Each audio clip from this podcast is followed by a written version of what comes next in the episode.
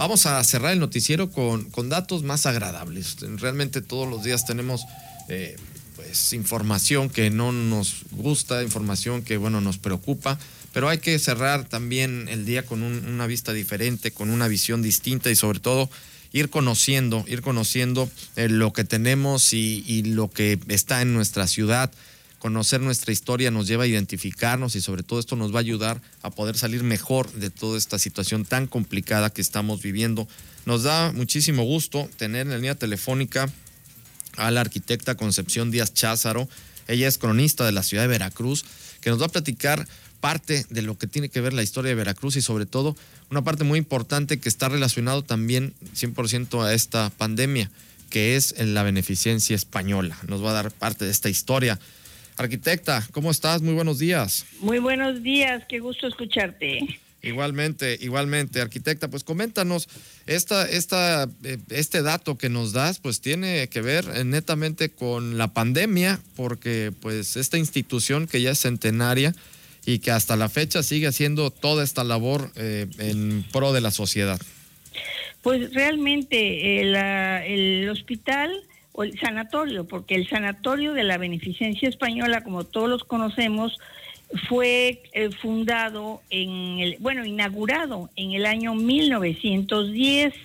Eh, los el terrenos que dieron para construir esta eh, institución hospitalaria era fuera de la ciudad, ya que en esa época las medidas de, de salud de, lo exigían.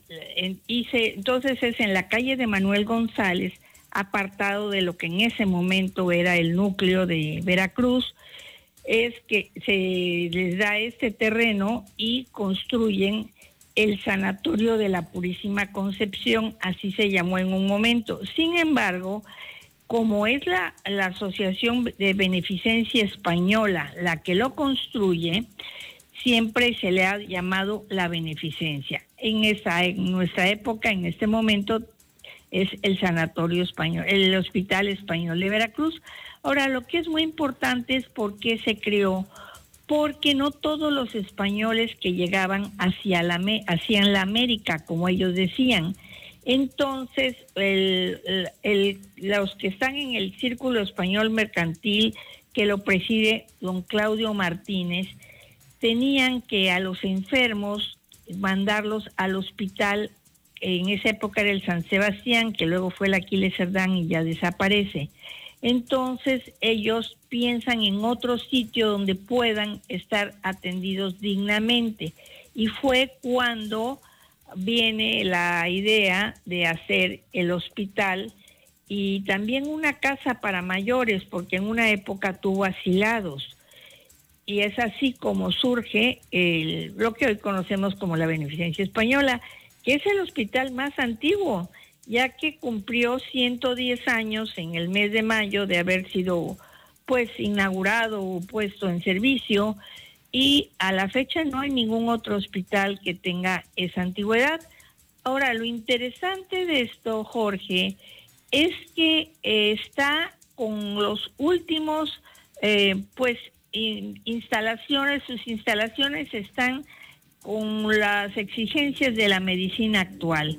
De hecho, ahora como nombrabas hace un momento, con el COVID, ahí fue donde se empezaron a hacer las pruebas y tiene una parte destinada a los enfermos que están padeciendo esta tremenda enfermedad eh, contemporánea. Eh, sí, es todo, eh, realmente llama mucho la atención, ¿no? Como un, hospital, en este caso centenario, cómo viene toda esta evolución.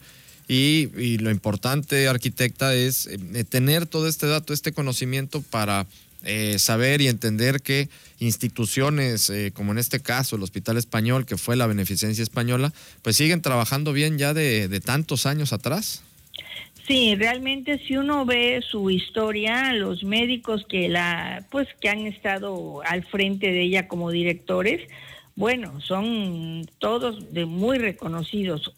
Eh, el que le toca ser el primero es el doctor Valentín Molina Sánchez. Y esta persona que era español, viaja a España ya siendo el director y muere allá.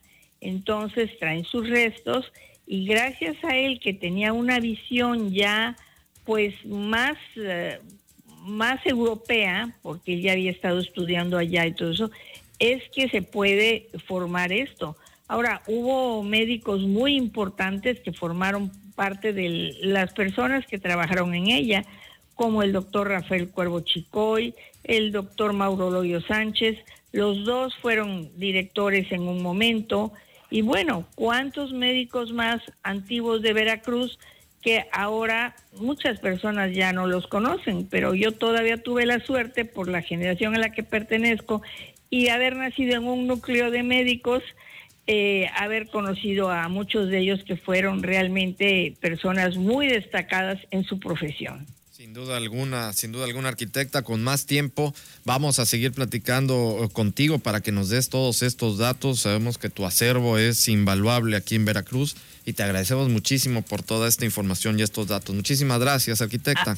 A, ti y a todos los que nos escuchan. Buen día. Muy buenos días. Estuvimos platicando con la arquitecta Concepción Díaz Cházaro. Ella es cronista de la ciudad de Veracruz para poder tener estos datos, esta información que sirve, por supuesto que sirve para darnos cuenta de lo que en la actualidad está funcionando, bueno, pues eh, dónde se originó, y en este caso el Hospital Español se originó hace ya eh, más de 110 años. Así es que instituciones, eh, sin duda alguna, que son centenarias y que están funcionando bastante bien.